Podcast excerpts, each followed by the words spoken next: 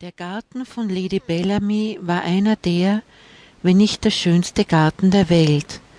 Er war genauso schön wie Lady Bellamy selbst. Lady Bellamy bewohnte eine stattliche Villa am Stadtrand. Es war immer ein regelrechter Menschenauflauf in der Stadt, wenn die Lady in ihrer Kutsche vorgefahren kam. Sie war so elegant, so über alles erhaben und sehr arrogant ihre große und schlanke Gestalt, ihr langes blondes Haar und ihr wunderschönes Gesicht. Ihre Haut, weiß und vollkommen war sie, ohne jeglichen Makel. Und sie ließ es auch jeden spüren, dass etwas Besseres war. Die Leute sagten immer, je schöner der Mensch, desto hässlicher seine Seele. Viel wusste man nicht von ihr, nur dass sie wunderschön, reich und sehr egozentrisch war. Verheiratet war sie nicht, obwohl es ihren Angeboten sicherlich nicht mangelte. Immer umgab sie sich mit netten jungen Männern, aber heiraten und eine Familie wollte sie nicht. Schließlich war sie für nur einen einzigen Menschen zu schön. Sie bevorzugte es allein mit ihrem Personal in der Villa zu wohnen, aber lange hielt es vom Personal keiner bei ihr aus. Es hieß, sie wäre sehr launisch und sehr ungerecht. Andauernd und schon nach kürzester Zeit kündigten die meisten wieder bei ihr. Carol hatte das Glück, eine Anstellung bei der gnädigen Frau zu bekommen. Es war schon eine Ehre, denn die gnädige Frau war sehr wählerisch im Punkto Personal. Sie mussten sich gut zu benehmen wissen, gute Umgangsformen besitzen, und hässliche Menschen kamen ihr schon einmal gar nicht ins Haus. Sie wollte sich nur mit schönen Dingen umgeben.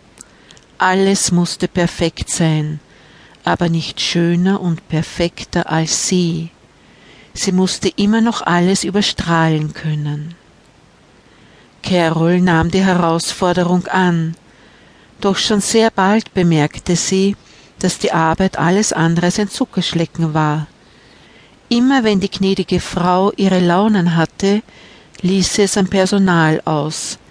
Es hieß sogar, dass sie mal ein Mädchen im Zorn geschlagen hätte. Das Einzige, was sie dann beruhigte, war, wenn sie durch ihren Garten ging. Dort war sie wie ausgewechselt. Sie lachte, tanzte und sprach sogar mit den Blumen. Carol dachte bei sich, als sie es beobachtete, dass die gnädige Frau nicht ganz richtig im Kopf war, aber gesagt hätte sie es niemals. Eines Tages Carol saß mit Sally in der Küche und putzte das Silber. Sally hatte einige Wochen vor Carol angefangen und war ein richtiger Tölpel. Ständig ließ sie etwas fallen oder zerbrach etwas. Sie war ein süßes, liebes Ding, aber ein rechter Tollpatsch. Gerade erst heute Morgen beim Staubwischen im Salon zerbrach sie eine der Vasen. Das konnte nicht mehr lange gut gehen, dachte sich Carol. Das gibt irgendwann Ärger. In diesem Moment betrat die Lady die Küche. Sie bat Carol hinauszugehen, da sie etwas mit Sally zu bereden hatte. Carol tat wie ihr geheißen und verließ die Küche. Carol kam nicht umhin, einige Bruchstücke zu hören. Sie wollte nicht lauschen, aber es war recht laut.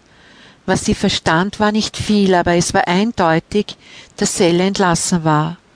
Erbost verließ die gnädige Frau die Küche und rauschte an Carol vorbei. Jetzt sah Carol sie zum allerersten Mal von der Nähe. So jung und schön war sie gar nicht mehr obwohl, wenn jemand richtig wütend ist, ist keiner schön. Da es schon sehr spät war, fragte Carol noch nach restlichen Wünschen und ob sie noch benötigt würde. Da die Lady nichts mehr benötigte oder wünschte, verabschiedete sich Carol für die Nacht und ging in ihre Kammer. Oben angekommen saß Sally auf dem Bett und weinte. Sie war sauer und traurig zugleich. Schließlich teilte sie ihren Lohn mit ihrer Familie und sie hatte sich auch bemüht, alles richtig zu machen. All ihre Sachen waren bereits gepackt. Carol versuchte sie zu trösten.